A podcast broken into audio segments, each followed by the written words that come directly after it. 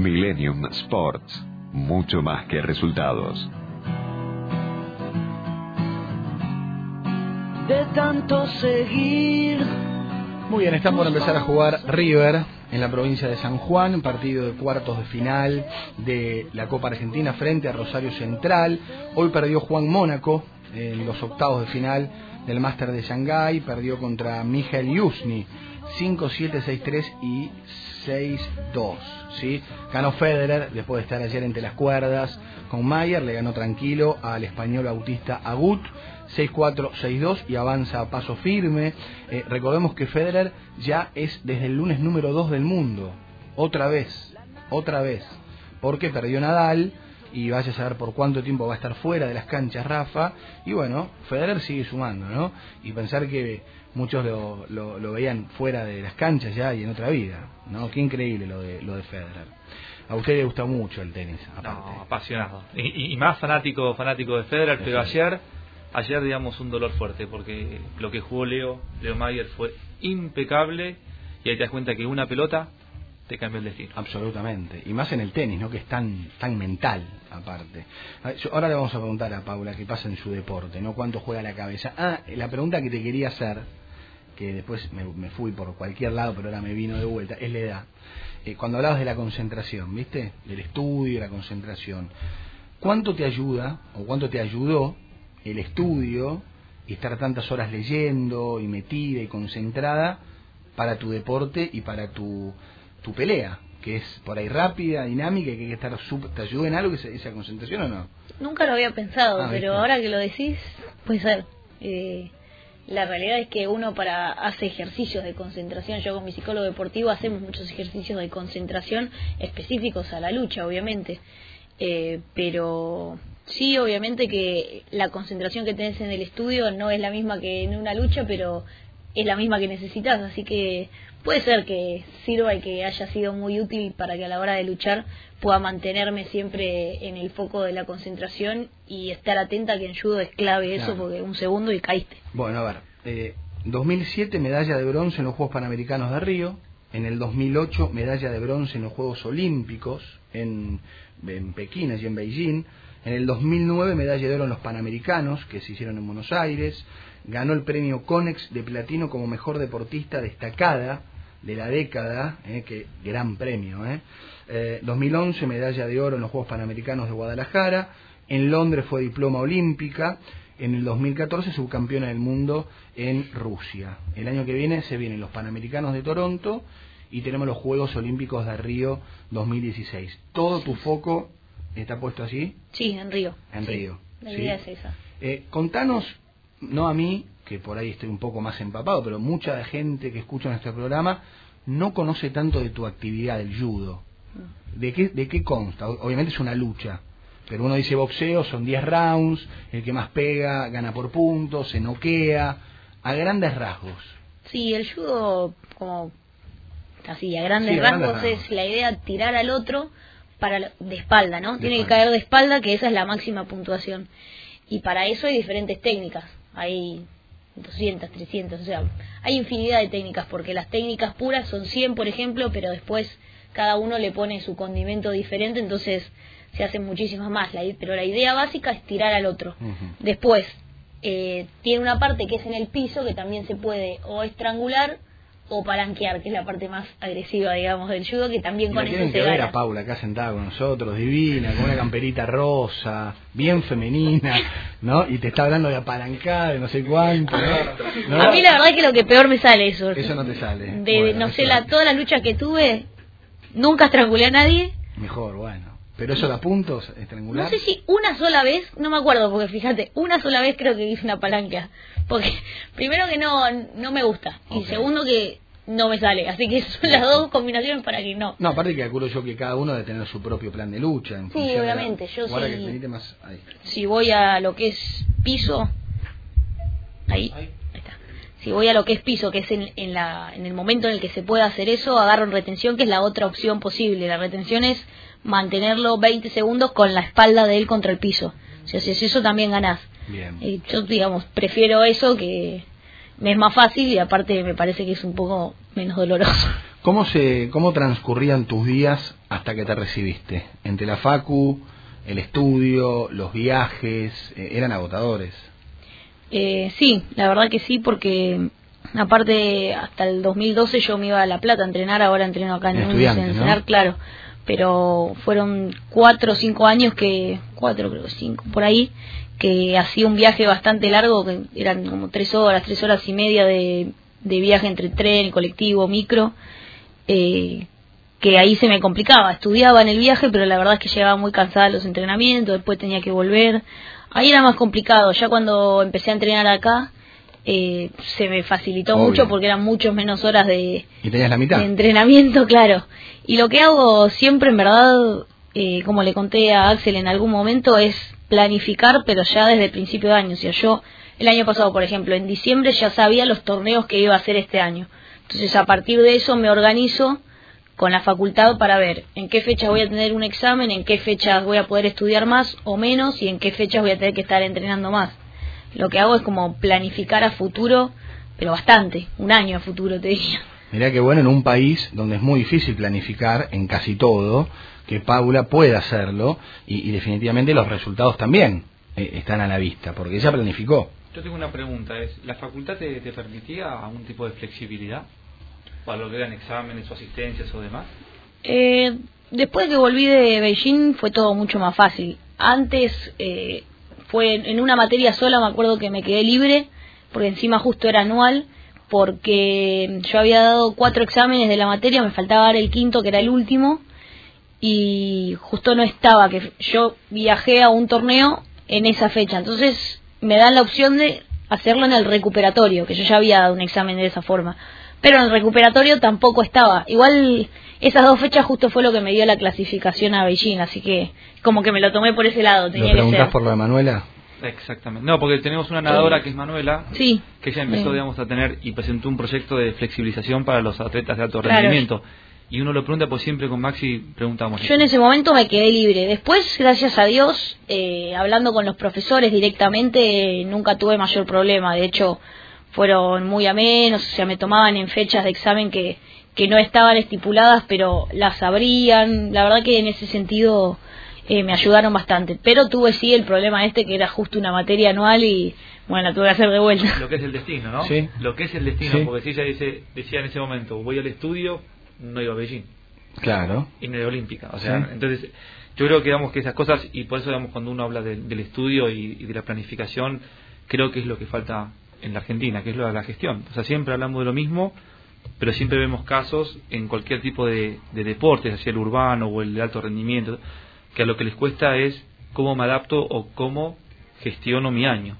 Paula habla que un año anterior ya gestiona. No, y aparte cómo sobrevivo, porque, a ver, los deportistas argentinos de altísimo rendimiento, como Paula, a ver, acabo de leer el currículum, ¿sí? Eh, medalla dorada en un juego panamericano, en dos juegos panamericanos, medalla en un juego olímpico, em, subcampeona del mundo, diploma olímpico. Estamos hablando de una persona que a nivel deportivo y en lo suyo es grosa, es grosa. Y ustedes le estaban escuchando que se tomaba bondi, tren y bondi para ir de Tigre a La Plata a entrenar. Es decir, el apoyo que hoy el gobierno o el Estado le da a los deportistas argentinos, si bien es dentro de lo que se puede en un país donde los chicos se mueren de hambre, por eso también creo que si bien yo soy un férreo defensor de los deportistas, hay chicos en este país que no comen, por suerte está la huella, por ejemplo, presentada por Haber, que acompaña a deportistas, eh, es enorme. Por ejemplo, pregunta tus competidoras hoy, una japonesa, una rusa, una francesa, una, una española, tienen otro nivel de vida, están se dedican, se dedican pura y exclusivamente. Claro, eso es lo que yo No entienden nada, cuando le decís no te creen. Entiendan, ¿no? no, cuando le decís no te creen. O sea, hablando, ah, yo no, pero algunos de los chicos que he hablado con otros, tanto de, no sé, de los premios por alguna algún torneo importante ganado, las becas, o primero que no te creen. A mí me les digo que estudio medicina, hoy les digo que soy médico y te miran como, ¿qué está que Es un bicho raro. Sí, de verdad te dicen, sí, sí, de verdad. Eh, tienen otra vida, la realidad es que viven para entrenar muchos de ellos eh, viven en lugares en los que solo entrenan y los que estudian, estudian en general en el mismo lugar en el que entrenan y tienen becas. Entonces es muy diferente porque viajan y todos los viajes que hacen y todas esas cosas no, no les perjudican para nada en el estudio. A mí, si bien hoy no me perjudica, perjudicó? En algún momento me perjudicó y muchos amigos míos que estudian le dicen, no, bueno, vos querés hacer deporte, bueno, hacer deporte, pero no vengas a estudiar, así, mi, sí. ¿Contra quién perdiste en Rusia? En Rusia con la japonesa, en la final. ¿Y ella quién es y se dedica de lleno a esto? ¿Fue una sorpresa en el Mundial? Japón Nunca sorpresa, la realidad es esa, porque Japón es la cuna del judo, pero sí fue una sorpresa esta chica porque es la primera vez que va a un mundial senior, si bien había quedado campeona mundial, eh, no sé si este año o el año pasado, en junior, que es hasta los 20 años. Mm. O sea, en senior fue una sorpresa, pero ya, digamos, tenía sus bases fuertes y aparte siendo japonesa, todos sabemos que aparece una japonesa y puede salir campeona del mundo, de hecho es lo que pasó. Así que es medio sorpresa, medio no. Eh, una chica muy fuerte, muy nueva, entonces también eso, viste, cuesta analizarla mucho como para hacerle algún planteo de lucha para contrarrestar. Y nada, creo que, me ganó bien, fue una lucha pareja, pero bueno. Porque aparte vos a muchos de tus rivales los vas evaluando en la competencia misma. Sí, con la francesa que luchó en semifinal tampoco había luchado nunca. También fue medio una una sorpresa en el mundial. Ella después termina, o sea, pierde la semifinal conmigo, pero lucha por el bronce y saca bronce. Y también creo que había salido una medalla de plata, me parece, en el mundial este, en el mismo que salió la japonesa campeona. Así que son dos chicas que, si bien son nuevas para la categoría senior, eh, se ve que vienen muy bien en sus categorías iniciales. Estamos hablando con Paula Pareto acá en la radio y le quiero preguntar a Axel eh, el otro costado de Paula y el de la Tuti Bob, de tantas chicas que son parte del programa, de la huella, porque en Sports and Economy salió una nota muy linda del otro lado, de lo que son, que son mujeres ¿eh? y tienen su, su costado bien femenino y de hecho hoy ella está como se viste habitualmente, está divina, no está con su, ¿cómo es el, el, kimono. Ni está lista para pelear. El kimono que tengo en mi museo, donado por la niña, y también me trajo un vaso, lo voy a decir acá. Mostraste, Facebook también. Un vaso chiquito, digamos, de, Rusia, y con lo cual cuando alguien se acuerda así de uno... Habla, habla también de, quién es, ¿no? Sí, no, no, y, y, te digo, nosotros cuando, cuando uno empieza a ver la, a Paula y, y el costado me acuerdo que tuve la suerte de, estar en el cenar, cuando hicieron la entrevista estaba la Tuti, la Tuti Bob y, Paula, que si uno rastrea en internet, yo me puse a ver cuando fueron a Susana Jiménez y, le hicieron le hicieron la broma a, Miguel de Cel, ¿no? Una le pegaba y la otra digamos, lo tiró a la tota. a la tota, exactamente. Y tenerlas ahí y se nos ocurrió un título que era Bob Pareto, la mujer de mirada diferente. De hecho, en Marketing Registrado fue el programa que salió el otro Estupendo. Y si vos lo ves, que también cierra Noel Barrio Nuevo al final, si vos ves, es, ellos hablaban de una mujer. que en su momento estudian, que en su momento se han recibido y que en su momento también tienen sus propias eh, necesidades estéticas, urbanas y demás, y eso es lo que nos gustaba. O sea, nos gustaba mostrar esa, esa imagen porque todo el mundo dice, la Tutti Bob es boxeadora, digamos más o menos que uno dice el boxeo es de hombre y después es una judoka, un judo, lo que fuese, pero cuando vos la ves son mujeres.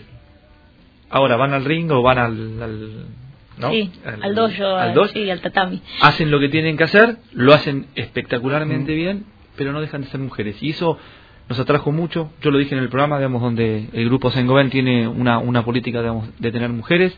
Estamos hoy en el 22% de mujeres embajadoras dentro de los 49, son 11 mujeres en diferentes disciplinas. Y contar, digamos, como has dicho vos en el currículum de, la P, que es, para nosotros es muchísimo, es un, es un honor.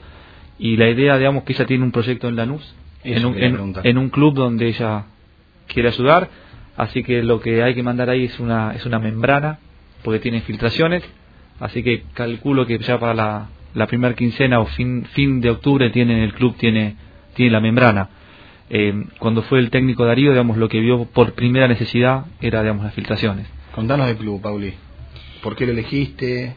Es un club al que yo fui a entrenar un par de veces y la verdad, como le conté a Axel en su momento, me parece que es lindo, es muy de barrio, pero tiene muchísimas necesidades y yo sé porque por los chicos que entrenan ahí que la mayoría de las cosas las hacen ellos, ¿viste? hacen todo todo a pulmón para que el club medio que remonte, que, que se mantenga y que no se caiga.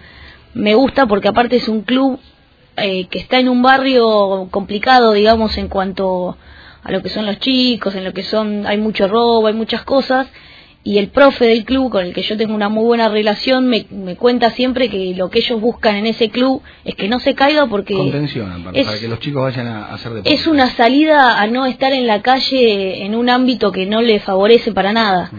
Eh, él, él lo que intenta siempre es eso, sacar a los chicos esos que están en una situación de calle de de algún problema que puedan llegar a tener o que el día de mañana en vez de elegir ir a hacer judo elijan ir a robar porque la realidad es que dice que están rodeados de eso y me gustó. Primero por eso porque creo que está bueno que ese club con esa idea que tienen no caiga. Y porque cuando fui eh, me acuerdo que fuimos a los baños a los intentos de vestuario que había eran medios complicados de, de estar de ir muy muy venidos abajo sí. Y yo decía, le contaba a Axel, digo, la verdad que no sé para los hombres, pero para mí y para una, una de las chicas con las que fuimos decíamos, en este baño no vengo nunca más, porque la verdad que no atrae ir a un lugar así y está bueno que el esfuerzo que haga, que hacen ellos sea ayudado por alguien y la verdad que al haber ido y estar ahí y ver para lo que se esfuerzan en hacer todos los días me pareció una buena idea poder ayudarlos. Mira, se me vino a la mente algo no sé por qué lo voy a contar, pero lo voy a contar, que tiene que ver con el amor propio. ¿eh? Eh, nosotros hacemos marketing registrado. Marketing registrado es un espacio donde convive el mundo del deporte, las noticias, el marketing. Tenemos nuestra página web, nuestro programa de tele, este programa de radio forma parte de la plataforma, que se hace con mucho esfuerzo y mucho amor. y con la convicción de quien les habla, al momento de, armarlo y de, inventarlo, de que realmente iba a andar. Pero cuando uno cree eh, o crea algo así, eh, tiene que convencer gente, porque era algo que no existía. Y hago el paralelismo con lo que voy a contar con el deporte, porque una vez alguien, cuando yo fui a contarle mi idea, me miró y me dijo, a mí me parece muy buena la idea, pero vos tenés que entender que para nosotros las empresas lo tuyo nunca va a ser material de primera necesidad. Eso me dijo. Y para muchos el deportista tampoco es material de primera necesidad. Y vos te matás entrenando como un judoka. Y representás al país. Sí. Y si no representaras al país y representás al club de tu barrio, vale igual. Vale igual. Entonces, eh, esos, esos profesores que a veces te dicen, si vas a hacer deporte no vengas, o esos empresarios que te dicen, bueno, después vemos, eh, realmente tienen que rever, no importa quién está enfrente, sino lo que te quiere contar y lo que esa persona y su convicción son. Porque si por ahí vos seguramente, Paula, ¿cuántas piedras en el camino encontraste? Y encontrás todavía.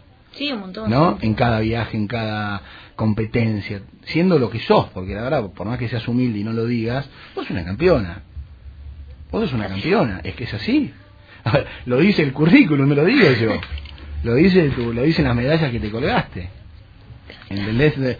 ¿Y, y, quién va a patear una, una puerta? Porque yo soy campeona, nadie. Porque esta chica es una, una pía humilde, que tiene los pies sobre la tierra, que, que por ahí está más preocupada por rendir en, en, su, en su competencia que en otro lado. Sí, Axel. Lo que pasa es que también hay gente que traiciona sus, sus convicciones, porque también. ella lo que dijo es que está volviendo al club donde ella también entrenó y donde sabe que lo hacen a pulmón. Entonces, cuando vos te encontrás con las piedras que de repente una persona te dice, y no, lo que pasa es que realmente no es de primera plana, como me pasó con una amiga que me dice, tu ayuda está bien, pero estás eh, volviendo a, la, a los comedores y merenderos de los 90. Yo le dije, mira, yo no tengo ni 90, ni, ni, ni 80, ni 70. Hay una necesidad. punto. La necesidad de los clubes barriales es pasan de los clubes barriales al elitismo. O sea, nos encantaría y generalmente estamos buscando eso es que haya una etapa intermedia que sean las universidades. Lo hemos hablado con un montón de acá y todos te dicen lo mismo. Si hubiese, digamos, ese estamento bien desarrollado, está bien, pero Paula Pareto con todo su currículum, lo que dijo es, quiero ayudar a un pequeño club en Lanús donde yo fui parte y donde hoy una mujer no puede ir a entrar porque no se puede ni bañar ni puede hacer sus necesidades básicas. Y eso es mucho para ir, sentarse, estar con la higiene, con todo lo que implica la no higiene en un lugar. Entonces, esa mirada es la que nos gusta. Y esa mirada es la que a mí me gusta. Totalmente. Y cuando vimos, viendo todos los testimonios de cada una de las personas que pasaron, acá estuvo Pilar Geijo, y yo tuve la suerte de ir, de volver a lo de Pedro Franco. Y de repente ves una segunda plana con una biblioteca, con una sala de computadora, ya con el frente terminado, y con ganas de él de extenderse hacia atrás porque tiene máquinas donadas. Y me imagino, digamos, que hay muchos de los embajadores que ven ese pequeño sueño o esa pequeña como para empezar a movilizar lo que vos decís la mirada sesgada o la mirada corta. Mm. Ojalá que todo, y siempre lo mismo, que el empresario vea al deportista como una extensión de marca, como una extensión de ayuda comunitaria, y esa ayuda comunitaria vuelve. Mm.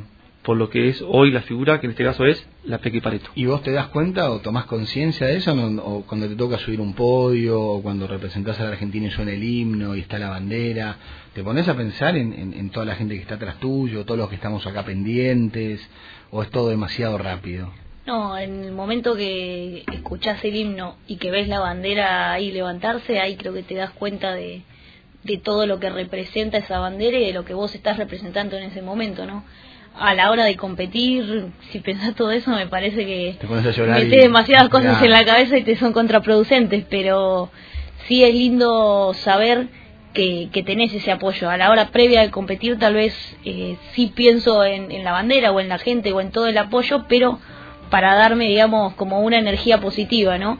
Eh, después, cuando ya estás más distendido de lo que es la competencia y te subís al podio, ves tu bandera, la verdad que ahí es donde más uno se emociona por, por todo lo que representa, como decís vos. Qué rápido que pasa el programa, ¿eh? Vuela.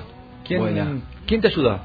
O sea, vos tenés o sea, tus sponsors o, gente cercana. ¿Quién? Sí, bueno, Weber. Sí, no, pero eh, Nike que me da ropa, Gatorade y después Osmecon Salud de San Isidro que es mi obra social. Así que eso. Tendría que tener muchos más, Paula Pareto. ¿eh? Yo creo que si uno, si uno evalúa y las compañías evalúan el impacto que tienen y la posibilidad de comunicar a través de las redes sociales que nadie va a hacerse, eh, nadie puede ser ciego ante esa herramienta, yo creo que los, los embajadores deportivos, sociales, es lo que se viene. Maxi, una sola, si, puedo.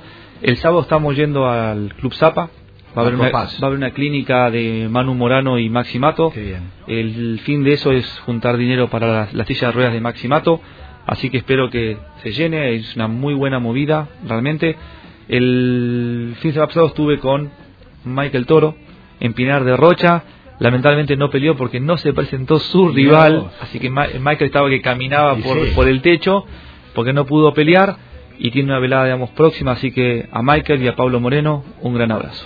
Bueno, Paulita, gracias, ¿eh? La verdad que es un placer encontrarte siempre en cualquier lado, donde sea, siempre con una sonrisa, con buena onda y bueno, bancándote a full, a full.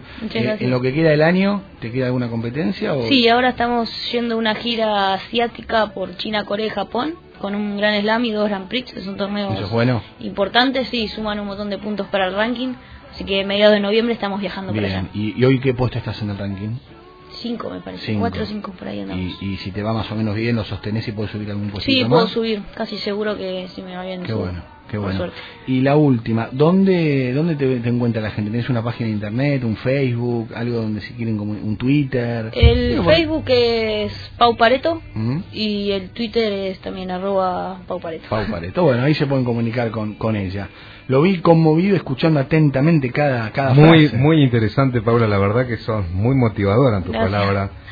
Y yo me voy a tomar el atrevimiento de tomarme un minuto más eh, para simplemente preguntarte la familia, cómo cómo impactan esto de tu motivación, cómo arranca, cómo muy breve, porque yo entiendo que eh, vos hablabas de todas las personas, de cómo te iban apuntalando en ese sentido, de vos misma, cómo sacabas fuerza para estudiar y seguir.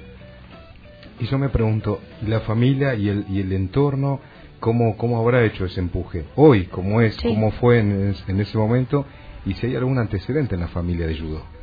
De judo básicamente no, pero ya que vos tocas el tema me parece que yo siempre digo que la familia es como los pilares de cada uno y yo tengo un apoyo terrible y creo que mis pilares van bien, bien abajo y a partir de eso es que yo crezco y que todo lo que pueda llegar a crecer es gracias a eso. Así que es importante siempre tener a tu mamá, a tu papá, a tus hermanos ahí apoyándote en todo lo que haces desde el principio, porque al principio había que poner todos los pesos, todos los, todos los fines de semana, llevarte al torneo tal vez de Quilmes, de Lanús, de Morón. Y bueno, ahí la verdad es que si no tienes el apoyo familiar, no llegas. Si no vas a esos torneos, tampoco llegas. Así que está buena la pregunta porque en cuanto al deporte y al estudio, siempre agradezco yo que tuve la familia que tuve, que la tengo, eh, porque es lo que hoy me lleva a ser lo que soy. La última recordamos entonces, buena pregunta Marcelo, ¿viste que te tenés que soltar? No, no, pero no es por eso, simplemente eh, yo, eh, yo tengo dos hijas, te cuento, una de 19 años y otra de 11, y realmente cuando escuchamos, más allá del deporte, sino en lo que es motivar para salir adelante, para el estudio, para lo que sea, es una edad muy difícil en el sentido de que está en la búsqueda, en el caso de la mayor, ¿no? Está en la búsqueda y creo que eh, para el oyente, para el común oyente denominador de lo que es Millennium, eh, siempre hay una persona que está escuchando y dice, esto me puede llegar a motivar, ya sea para hacer un deporte, para estudiar o para hacer lo que sea, para pintar una pared, ¿no? Que sea una palabra en el aire de una radio que al menos sirva para motivar y me pareció oportuno. Además es muy querida, Paula, en la gente, la quiere muchísimo. Para, para repasar, revuelta, ¿cuándo viajás y a dónde? Mediados de noviembre a China, Corea y Japón. Vamos a estar atentos. Gracias por venir. No, a ¿eh? ustedes, gracias. Qué linda nota. Oh, ¿eh? brillante. Te veo el jueves, sí, otra vez con otra huella. Con huella y con, si viene una amiga para un proyecto que se llama plantarlos.com. Muy bien, espero que vengan. Eh, Marcelo, nos encontramos mañana. ¿eh? Juan Francisco, gracias. ¿eh? Nos encontramos siempre acá, en el aire de Milenio. Chau, chau.